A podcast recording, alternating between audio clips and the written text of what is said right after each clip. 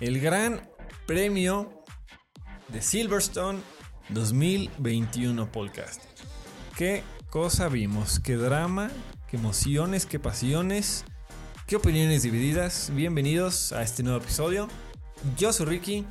El día de hoy no nos acompaña Fons, pero tenemos un invitado muy especial, un amigo de toda la vida que ya conocen, Sebas. Sebas, ¿cómo estás? Bienvenido nuevamente a este espacio de podcast. Qué gusto tenerte aquí. Muchas gracias Ricky, bienvenido podcasters por estar aquí escuchándonos, ¿no? Y también a Podcast por esta gran invitación otra vez. Bueno, como siempre, eh, detrás de los controles está Riverlight, quien nos toma fotos, quien nos hace el audio que suene tan nítido y precioso. Un gusto trabajar aquí con el señor Fausto en esta ocasión. Y antes de empezar, quisiera mandar unos saludos, varios saludos, eh, sobre todo a la familia Díaz Infante Camarena, en este fin de semana que tuvieron muy especial. Saludos hasta Suiza. Muchas felicidades a Fabiola. Saludos. Eh, saludos también a Morelia, a Lagunillas en Michoacán, claro. Saludos a Pau, que ya, ya supe que hizo mucha promoción de nuestro podcast. Saludos a todos los primos y primas Chávez. Eh, saludos también hasta Lázaro Cárdenas. Y hay quien nos escuche por allá. Saludos a Mérida. Ya tenemos un seguidor de hace tiempo que nos escuchó hasta allá. Saludos a Jaral y a Victoria Cortázar, a la Checo Manía Aguilar. ¿Alguien que quiera saludar tú, Sebas? No, ahora sí que a todos los que nos escuchan. Un agradecimiento. Vamos al agradecimiento a, a este de gran deporte, ¿no? No Bueno. puedo agradecer más que eso, la existencia de este deporte. Vamos a hablar del Gran Premio de Gran Bretaña 2021 que tuvo por primera vez en la historia de la Fórmula 1 este nuevo formato del Sprint Race. Todo comenzó el viernes con la clasificación. Que eh, este nuevo formato, ¿qué, qué te pareció? Acción viernes, acción sábado, acción el domingo. Ya había pues, pero ahora de manera más competitiva.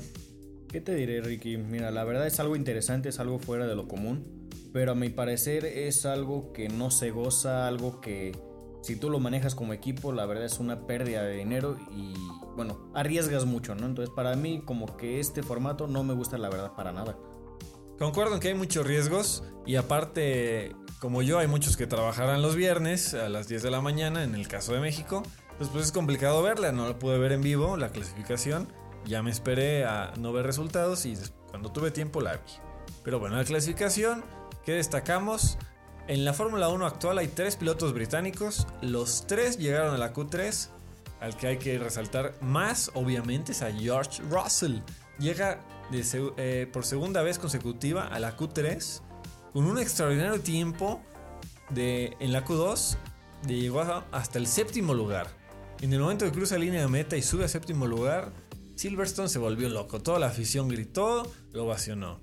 Después hubo un momento muy eh, especial, muy emotivo, en el que en la Q3 todos salieron a dar su vuelta rápida, excepto Russell. Después salió Russell, salió solo, tuvo toda la pista para él y en cada lugar donde iba apareciendo en las gradas, todos se volvían locos. Fue una ovación, una vuelta de honor para George Russell por estar en la Q3. Algo verdaderamente magnífico. Bueno, ¿cuál fue el resultado?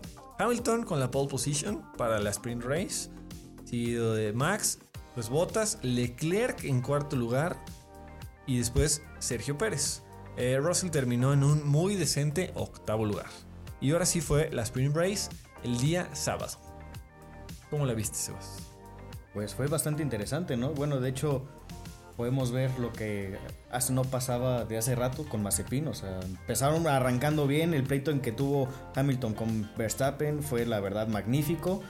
Fue un pleito hasta el principio, ¿no? Pero llega la vuelta 3 y Mazepin choca contra el- su propio compañero de equipo, choca contra Schumacher, entonces realmente, bueno, no perdió posiciones, pero ya, ya tenía rato que no pasaba eso.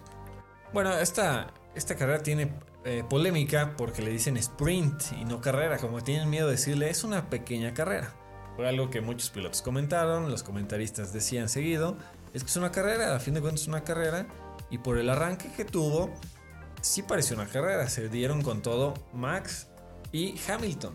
Eso es algo que dio mucha emoción y me gustó, porque Hamilton rara vez tiene un mal arranque, esta vez en la sprint race lo tuvo, y Max Verstappen tuvo un arranque perfecto. Y de hecho, para comentar así rápido, si ves los videos, los frenos de Max, previo a, a este comienzo, estaban ardiendo.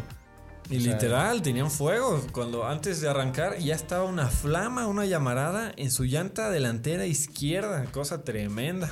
Sin embargo, no le afectó. Empezó, bandera verde y boom. Voló. Primer lugar. Empezó a defender desde ahí. Increíble su arranque, de verdad que Max es, es otro nivel, es otra categoría. Voló, de plano voló, superó a Hamilton, que no se dejó tan fácilmente, tuvieron buena pelea y no pasó a mayores. ¿Quién ganó en la... Después de eso, pues no... Que bueno, sí tengo que recalcar, no solamente fue el único pleito, ¿no? También teníamos a Leclerc que estaba peleando la cuarta posición. Estaba Norris. No te creas, estaba Alonso. Alonso, Estaba Alonso. De Alonso también es algo muy, muy bueno a resaltar de la Sprint Race, que fue su arranque. Fue catedrático lo que hizo el, el- el señor español Fernando Alonso en su, su coche Alpine.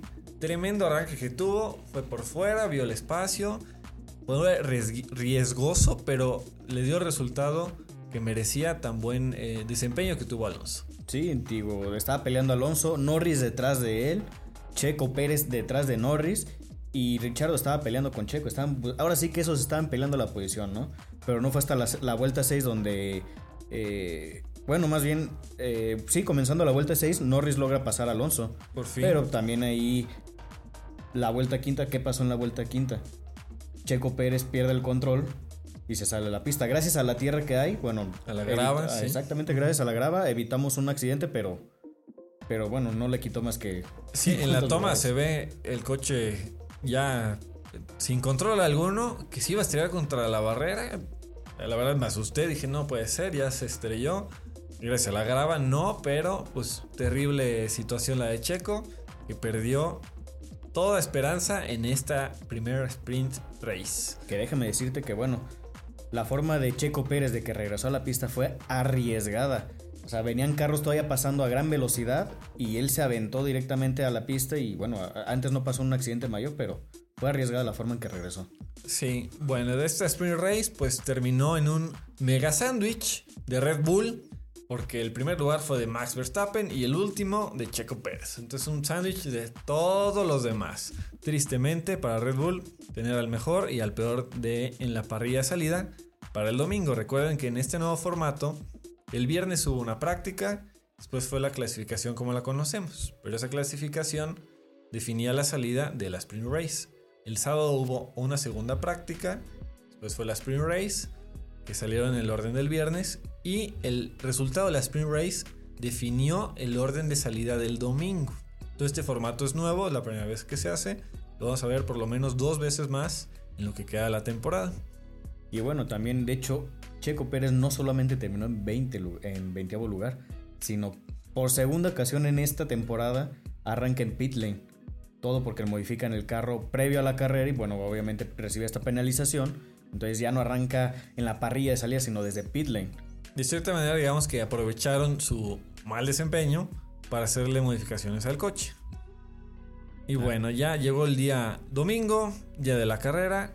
Eh, Hamilton muy tocado de su orgullo, porque Max lo había, en tan solo una curva, le había quitado su preciada pole position y tenía la revancha. Ahora era Max 1 y Hamilton 2. ¿Y qué pasó? Pues desde el principio se empezaron a dar con todo. Hamilton versus Max Verstappen, una pelea que hemos querido, más bien que hemos estado viendo en todo el campeonato, en esta temporada, y que nos da mucho gusto que exista esa pelea. Sí, de hecho, o sea, desde que arrancan, bueno, los dos van pegados. Tanto Verstappen va defendiendo su posición, tanto Hamilton va buscando esa posición. Entonces crean este conflicto, esta emoción, lo grandioso de este deporte, ¿no? Entonces es lo que, bueno, yo como, como aficionado es lo que me gusta ver en estas carreras.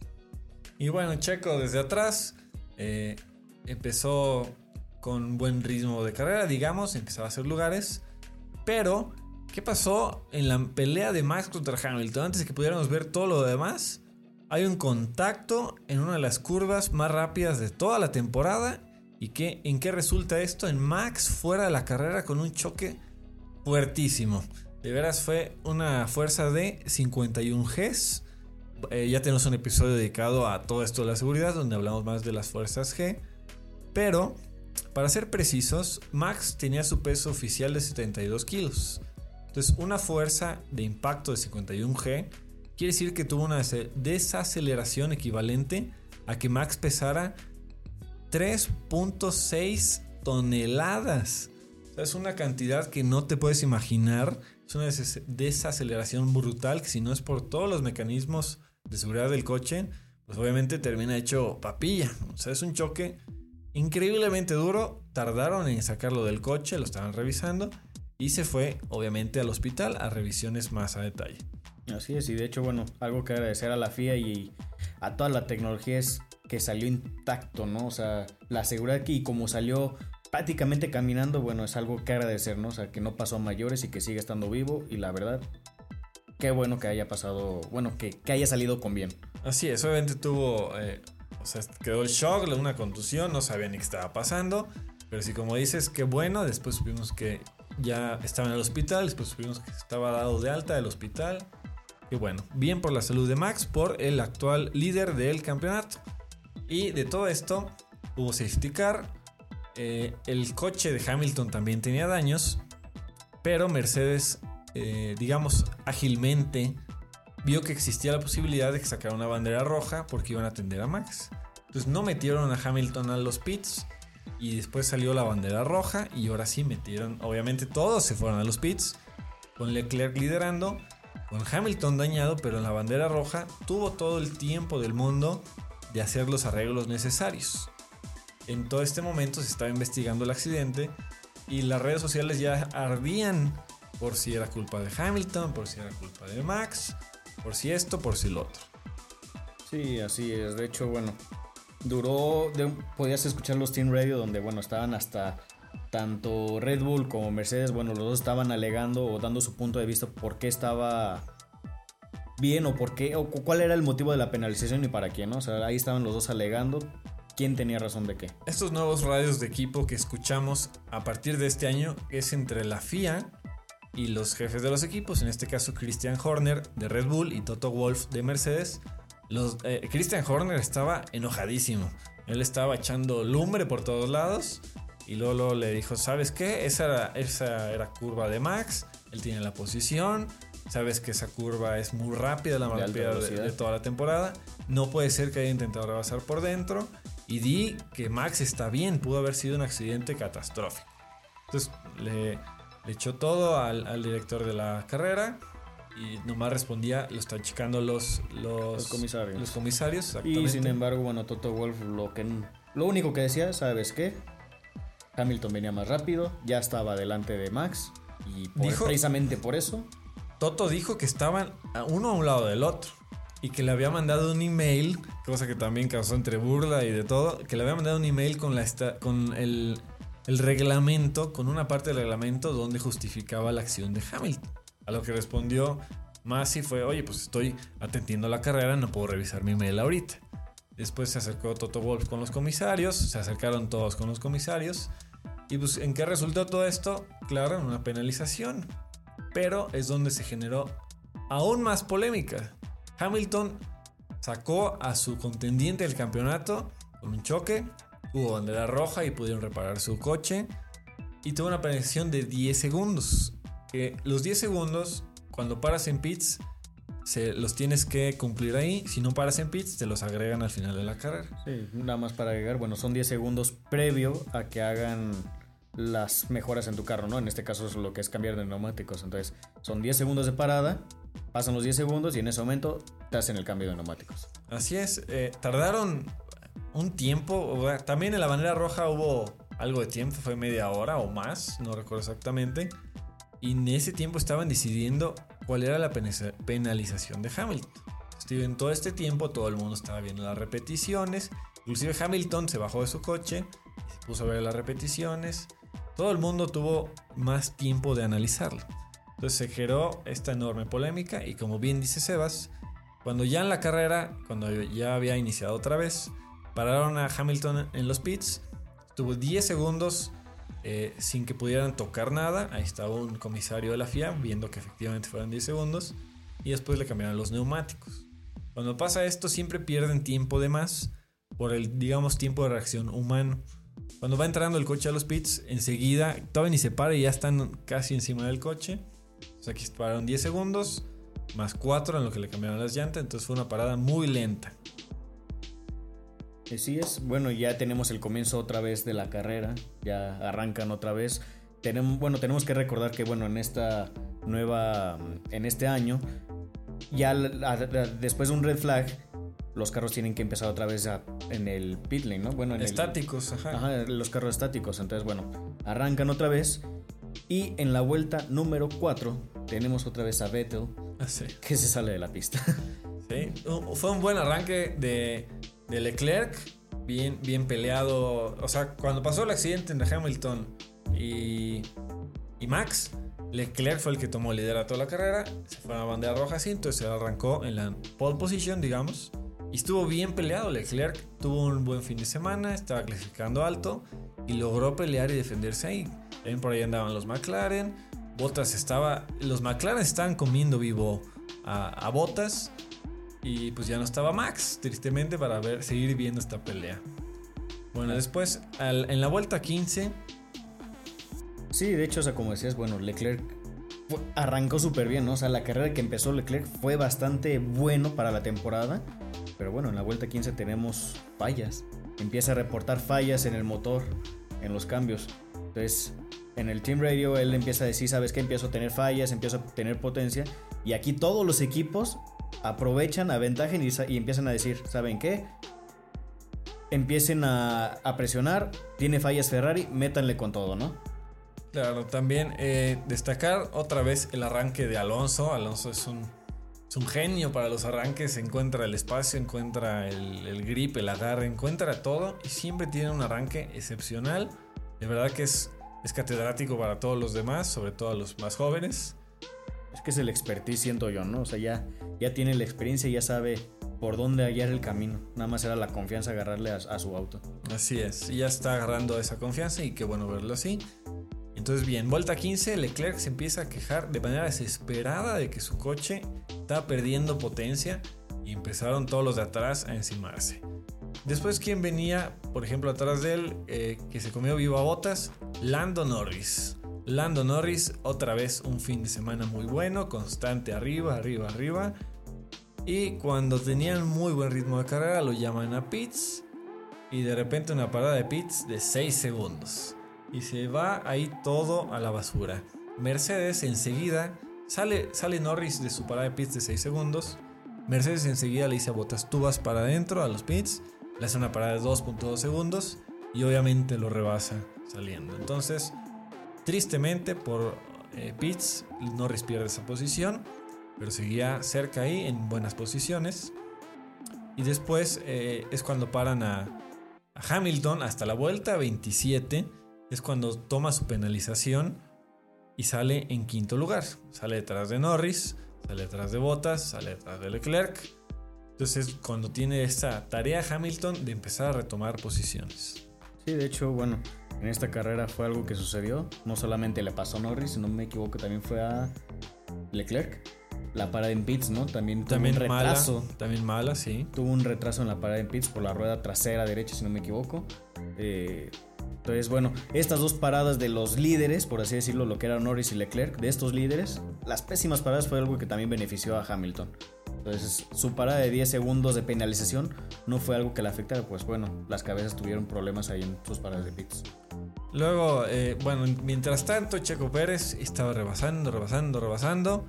En la vuelta 35, Pérez se encontraba ya en noveno lugar. O sea, ya había llegado a los puntos, lo paraban a los pits y sale en décimo, décimo 17 lugar, décimo séptimo lugar, correcto. Y otra vez empieza a rebasar a todos y vuelve a llegar a los puntos. Y bueno, vamos a mencionar un poquito ya casi del final. Estando en puntos, a Checo lo meten a pits. en su momento, cuando vi en la, en la tabla que viene en la transmisión que empezaba a bajar de lugares Checo, no entendía por qué. Ya vi pits y pensé que había tenido una falla en su coche y pues no. Red Bull lo llamó a los pits para ponerle neumáticos blandos para hacer la vuelta rápida. Porque justo antes de esto había tenido un encontronazo con Kimi Raikkonen en el que había una estaba, estaba en investigación y había posibilidad de que sancionaran a Pérez. Entonces, ¿qué hizo Red Bull? Quiso asegurar, por lo menos, quitarle la vuelta rápida a Hamilton, porque esta vuelta rápida significaba otro punto más. Sí, así es. Bueno, y de hecho, la segunda parada que tuvo Checo, porque la verdad, bueno, tuvo cuatro paradas en esta, en esta carrera, pero bueno, una de ellas fue, como dices, el pleito con Kimi Räikkönen. Fue tanto el, pleito que tuvo con él, o sea, tanto el acercamiento por el tener los puntos, que bueno, su desgaste que tuvo en llantas fue, bueno, ah, si lo alabamos la verdad por eso, porque la verdad él, él tiene esa, esa forma de, cuidar los neumáticos en esta, en esta carrera no fue así por lo mismo, ¿no? Tenía el pleito con Kimi Raikkonen que bueno, se desgastaron las llantas. Es, muy bueno que lo menciones. antes de su primera parada Pitts estaba detrás de Gasly y que a su vez estaba detrás de Alonso. Entonces entró en un tren de DRS. DRS recordemos que es el Track Reduction System por sus siglas en inglés. Que es una pieza del alerón trasero que digamos se abre y permite el flujo del aire. Esto lo hacen nada más cuando están a un segundo o menos del coche de adelante que les permite ir más rápido y facilita los rebases. Pero como el que estaba delante de él, que era Gasly, también lo tenía porque estaba muy cerca de Alonso, no alcanzaba a rebasarlo. Entonces se hizo como un ciclo y fue cuando decidieron meterlo a pits. Después rebasó, rebasó, rebasó y volvió a encontrarse en esta situación. Entonces sí subía de lugares checo, pero llegaba a un punto en el que se estancaba. Sí, y bueno, nos avanzamos a la vuelta 40, ¿no? Sabemos que bueno, ya Hamilton estaba peleando posiciones y tenía adelante al, a su compañero de equipo que era Bottas. Entonces desde antes el Team Radio le decían, botas, acerca a tu compañero, sé del lugar. Está en otra estrategia, tiene tal tiempo y sin dudarlo pasa Hamilton a botas sin mayor complicaciones y empieza a perseguir a Charles Leclerc. No, pero aparte hasta le dicen, botas, en la vuelta 15 van a hacer cambio de posiciones y dicho y hecho, eh, llegan a esa curva, cambian de posiciones. Ya se veía venir. Sí, no hubo Nada que argumentar ahí. Fue la orden, la entendió y la ejecutó de manera perfecta.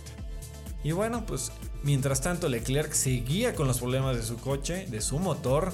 En un punto su equipo le dijo, si te vuelve a fallar el motor así, no cambies velocidad eh, hacia, arriba, digamos. Entonces imagínate que vas, vas en tercera, te empieza a fallar, ah, pues ya no aceleres más, ya no cambies de velocidad, qué cosas. Qué cosas las que tuvo que atravesar Leclerc es justamente el, piloto del día, con todos los argumentos del mundo. Fue extraordinario lo que pudo hacer con ese Ferrari. Y a tres vueltas del final, o a dos, más bien en las 50 y 52, Hamilton lo alcanza y en una maniobra arriesgada nuevamente. Y muy, muy, muy, muy similar a la de Max, en la misma curva, Leclerc decide dejar mucho espacio que termina saliéndose de la pista. Sí, prefiere no tomar la línea de la curva dejar, ahora sí que abrir el espacio, salirse de la pista y que mejor lo pase Hamilton. Sabía que ya la posición la tenía perdida, entonces mejor arriesgar un lugar a arriesgar toda la carrera. Fue una, una carrera para los amantes de Mercedes y de Hamilton, me imagino que espectacular. Personalmente no lo soy. Y pues le salió todo bien a Lewis Hamilton. O sea, esa pelea al principio espectacular. Qué triste que acabara así. Eh, hay bandera roja, le reparan el coche, lo penalizan 10 segundos. Los que, los que están compitiendo con él cometen errores tanto en pits como que le falla el motor. Después su compañero de equipo lo dejaba pasar. Entonces todo se le acomodó a Hamilton para de haber estado involucrado en un choque terrible, terminar ganando la carrera. Segundo lugar, Leclerc, súper merecido. Hubiera sido un lujo verlo ganar la carrera. Tercer lugar, Bottas. Entonces Mercedes este fin de semana estuvo con todo.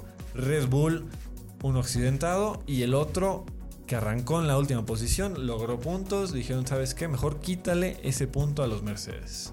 Sí, la verdad, mira, tengo que felicitar a dos equipos en este caso, ¿no? Ferrari, la verdad, por las soluciones en, la carrera. Así que la, la forma de solucionar los problemas con Leclerc. Y la verdad, ni más ni menos que McLaren como quedó Norris y Richardo, los dos en cuarto y quinto lugar, la verdad me sorprendieron y la verdad felicitaciones a Ferrari y a McLaren. Ahora sí que esta pelea de Ferrari y McLaren sigue estando muy buena. Leclerc saca un súper segundo lugar, pero cuarto y quinto lugar fue de McLaren, seguido de Sainz. Séptimo y noveno, Alonso y Ocon otra vez haciendo puntos. Stroll en octavo, muy bien. A Vettel a pocas vueltas del final le dijeron, ¿sabes qué? Está mal el coche, lo vamos a retirar. Triste para, para Aston Martin, pero está también muy cerrada la clasificación con ellos. En el campeonato de, de pilotos, perdón, sigue siendo Max el líder, ahora por tan solo 8 puntos. Eh, Pérez del tercer lugar bajó hasta el quinto porque a Norris le fue bien y a Bottas le fue bien. Norris sigue siendo. Norris ya es tercero, cosa extraordinaria. Norris es un super pilotazo. Rompió el récord, de hecho, de ser el piloto de McLaren con más eh, puntuando más veces seguidas en carreras, que son 15. Kimi Raikkonen rompe el récord de 20 carreras en el mismo circuito, o sea, lleva 20 años corriendo en Silverstone. Es un dato extraordinario. Y constructores, sigue ganando Red Bull por tan solo 4 puntos. Está la pelea de McLaren contra Ferrari. Alfa Tauri tiene 49, Aston Martin tiene 48. Entonces hay peleas por todos lados. Eh, ahorita sigue siendo un argüende en las redes sociales toda esta carrera. Hay mucha polémica. Ver quien dice que sí, quien dice que no, que fue injusto, que fue poco. Déjenos su opinión, podcasters. Que fue incidente de carrera, pero así es. Ya para despedirnos, podcasters, recuerden que vamos a la mitad de temporada y esto que estamos viendo, bueno, nos espera más. Hay mucha rivalidad ahora sí en todos los equipos y en todos los competidores, ¿no? Entonces, esperen lo que sigue. Se va a poder muy bueno esto. Eh, recuerden, ya abrimos la Liga Fantasía 2.0. Esta va a empezar a partir de Bélgica. Para que piense bien su equipo, lo vayan metiendo. Tenemos Instagram, Twitter, Facebook. Ahí estamos entre todo el argüende opinando y escuchando opiniones porque de esto se trata, de escuchar al otro, empezar a debatir, pero todo con calma.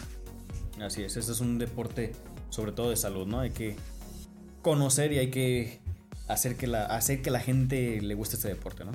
Muy bien, podcasters, pues creo que se nos acaba el tiempo. Hay mucho que hablar todavía de esta carrera, la retomaremos en algún punto. Pero bueno, déjenos su opinión, nos vemos en la siguiente carrera y qué gusto haberlos tenido aquí. Hasta la próxima. Bye, podcasters.